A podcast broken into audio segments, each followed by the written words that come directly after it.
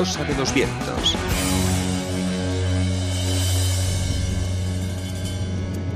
Eureka. La ciencia sabe cada vez más sobre lo que nos rodea, sobre la Tierra. Es que hoy ha sido además el Día Internacional de la Tierra, pero no lo sabe todo. Y es que hemos ido más veces a la Luna, por ejemplo, que al fondo del mar, que está aquí, que está en la Tierra. Hoy lo vamos a contar aquí en Eureka con Mado Martínez. Eh, Mado, muy buenas, ¿qué tal? Buenas, muy bien. Recién llegada además eh, de un concierto de un, bueno, de Chambao que es muy sensible con las cosas eh, de lo que nos rodea, con las cosas, en este caso de la Tierra, que hay que ser eso, muy sensible porque es muy necesario serlo.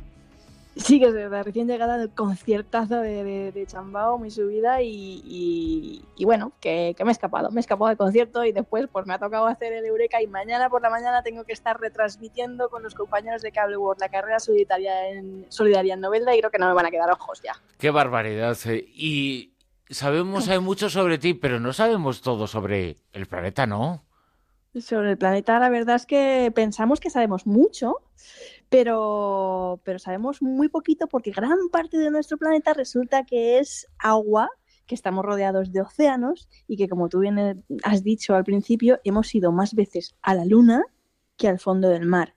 Y si nos referimos además al punto más profundo del océano, que está en, fosa en la fosa de las Marianas, pues lo cierto es que desde que Don Walsh y Jacques Picard descendieron en el batiscafo Trieste en 1960, ya hace unas cuantas décadas, no ha habido otras inmersiones salvo la del Deep Sea Challenge en el año 2012 y poco más, increíble, pero, pero cierto. Tocaron fondo a unos 11.000 metros de profundidad y además es que no se pudieron quedar mucho, prácticamente unas tres horitas. Como tú dices, el fondo del mar, la, el punto, la cota más eh, baja eh, desde la superficie es 11.000 metros. La Luna está a 300.000 kilómetros y hemos ido más veces allí.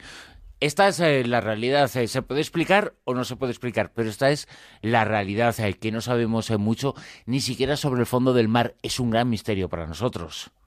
Es un gran misterio y para muchos puede parecer una realidad casi contradictoria y, casi puede parecer también falta de interés, pero es que desafiar la gravedad del espacio es mucho más fácil que desafiar la presión del océano. Eh, nosotros podemos mandar un cohete a la Luna y dotar a los astronautas con unos trajes espaciales con los que pueden salir darse un paseo tranquilamente por la superficie lunar, pero no somos capaces, no podemos hacer lo mismo ahí abajo. Por ejemplo, en la fosa de las Marianas, yo recomiendo a todo el mundo que lo busque en Google, la foto de las fosas de las Marianas, porque da un miedo impresionante, que es el lugar más profundo conocido, con 11.000 metros de profundidad, tiene una presión de 12.400 toneladas por metro cuadrado, equivalente a que una persona sujetara con sus brazos 30 aviones Boeing 747 repletos de carga. Además, es, es, imposible. Las ballenas lo pueden soportar, pueden soportar estas presiones, pero nosotros pues no, todavía no se han inventado semejantes trajes marinos y como te decía, ni siquiera los transportes que alguna vez han descendido a lo largo de la historia a la fosa de las Marianas, el batiscafo Trieste y el Deep Sea Challenge han podido estar allí mucho rato. No es fácil. No solo hemos ido además más veces a la Luna que al fondo del mar, sino que conocemos mejor la superficie de la Luna y hasta la superficie de Marte. No tenemos ni idea de lo que hay en el fondo profundo del océano. Sencillamente no tenemos mapa. Estamos perdidos ahí abajo. Se estima que apenas conocemos alrededor de un 5% del plano geográfico marino. Un 5%, solo conocemos un 5%, pero hay diferentes especulaciones sobre lo que puede haber ahí abajo, ¿no? Tú lo has dicho, ¿qué habrá? ¿Qué habrá ahí abajo? ¿Qué habrá?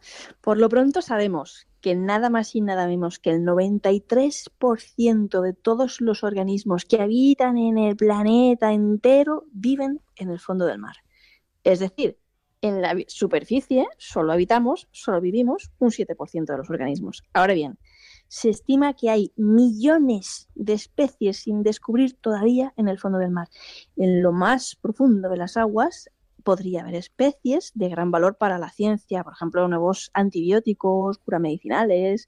De hecho, William Fenical, que es un investigador del Scripps Institution of Oceanography, asegura que el futuro de los antibióticos está ahí abajo, en el fondo del mar. Él lleva desde los años 70 buscando microorganismos marinos que puedan servir para la fabricación de medicinas. Está convencido de que en el fondo del mar es un laboratorio gigante, una farmacia repleta de formas de vida evolucionadas durante cientos de millones de años de selección natural. Y, bueno, pues él sabe, él dijo que en el 2030, ya lo hemos hablado alguna vez, hicimos un, eureka sobre el apocalipsis y los antibióticos, en el 2030 moriría más gente por enfermedades infecciosas que por cáncer. Debe haber otros antibióticos presentes en los microbios de nuestro planeta. Y parece que hemos agotado el examen de muestras de los terrestres, pero apenas hemos examinado los del fondo marítimo y deberíamos, tal vez.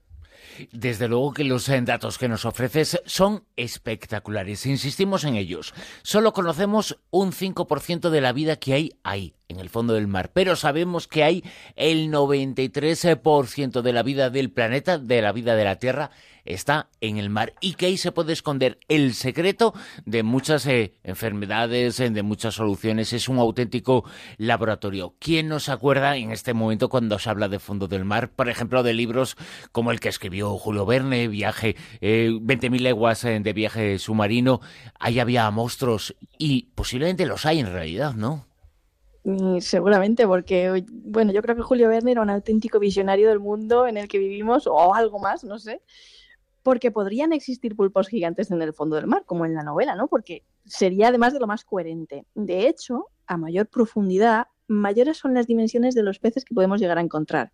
Este fenómeno de gigantismo en el lecho profundo de las aguas es bastante habitual. Por ejemplo, el calamar que vive en las profundidades oceánicas puede medir hasta 14 metros pero puede haber otras especies todavía desconocidas para nosotros de dimensiones mucho mayores, porque como decíamos, como el fondo del océano permanece virgen y todavía no ha sido explorado, pues a saber lo que puede haber ahí. ¿Qué especies miran, por ejemplo, en el fondo de las Islas Marianas, ¿no? Ahí en la, fosa de las Marianas, a 11.000 metros de profundidad, quién sabe, ahí abajo hay una auténtica fauna y flora desconocida. Un mundo alienígena, en palabras del director de cine James Cameron, quien, por cierto, participó en la expedición del Deep Sea Challenge para un documental de National Geographic que yo recomiendo a todo el mundo que lo vea porque es fascinante.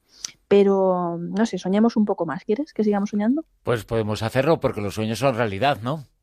Venga, vamos a, a imaginar tú y yo y nuestros oyentes que pudiéramos sumergirnos y viajar hasta las profundidades como si tal cosa, venciendo el obstáculo de la presión, vamos, algo que solo vamos a poder con la imaginación, así que imaginemos, iríamos descendiendo poco a poco, notando cada vez más frío. La luz del sol dejaría, ¿no? dejaría de existir y ya haciéndose cada vez más tenue hasta desaparecer por completo. A los 100 metros ya nos encontraríamos sumidos en la más solitaria de las oscuridades. Silencio.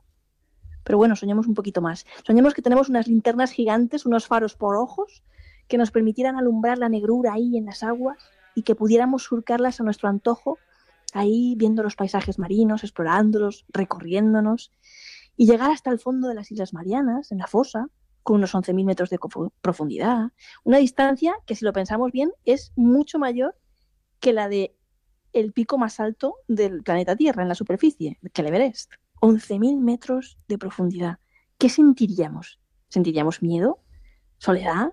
¿Estaríamos preparados para encontrarnos con lo desconocido. Me gustaría que, nuestros amigos del Twitter nos dijeran cómo se lo imaginan, qué sentirían ahí abajo, ¿no? Porque, porque da un poco de miedo, ¿no? Y bueno, mientras nosotros seguimos avanzando en nuestro viaje acuático, porque todavía podemos encontrar más cosas. Por ejemplo, a lo largo de la historia se han hundido más de 3 millones de embarcaciones que se encuentran en algún sitio en el fondo del mar y muchos de ellos tienen joyas y tesoros, claro se estima que puede haber 60.000 millones de dólares sepultados bajo las aguas. Y claro, de la misma manera que hay barcos y tesoros hundidos, podría haber también ruinas de ciudades ancestrales, quién sabe, remotas ahí, sepultadas, artefactos arqueológicos de valor incalculable, y quién sabe qué más. Es increíble es que es increíble que podamos lanzar sondas para explorar el espacio profundo, pequeñas naves que viajan a distancias astronómicas, captan imágenes remotas del espacio, la última frontera que diríamos los trekkies fans de Star Trek, y que no sepamos nada de esa insondable masa oceánica que compone la Tierra, la auténtica frontera final de nuestro planeta, si lo pensamos bien. Ya estamos pensando cómo sería vivir en Marte y si hay vida en otros planetas y ni siquiera sabemos cómo es existir ahí abajo. Yo, la verdad, que, creo que es un mundo fascinante. Si hay algo mágico en el mundo, está en el agua. Es la gota de la vida, lo que somos, lo que nos envuelve, lo que está bajo la superficie, lo que está en las nubes por encima de nosotros, esas nubes llenas de formas, corazones y recuerdos que llueven luego sobre nuestros sueños para renovar nuestras esperanzas e ilusiones. Y así que sigamos explorando el cosmos marítimo. Es un tesoro de belleza, un auténtico tesoro además en material, como nos contabas, eh, pero también un tesoro de vida y un tesoro de muchas cosas. Si vemos el mar y ese precioso, ese fantástico, estando en la playa, ¿qué no será el mar estando debajo de la superficie. Es que, ¿cómo podemos eh, perder de vista lo que ocupa tres cuartas veces, tres cuartas partes eh, del planeta, ¿no? Es el secreto de la vida. Mado Martínez, eh, muchas gracias y la semana que viene nos seguimos hablando y escuchando aquí en la superficie, en las ondas de la radio que también están en la tierra, pero también están y atraviesan el mar. Muchas gracias. Un abrazo inmenso, chao.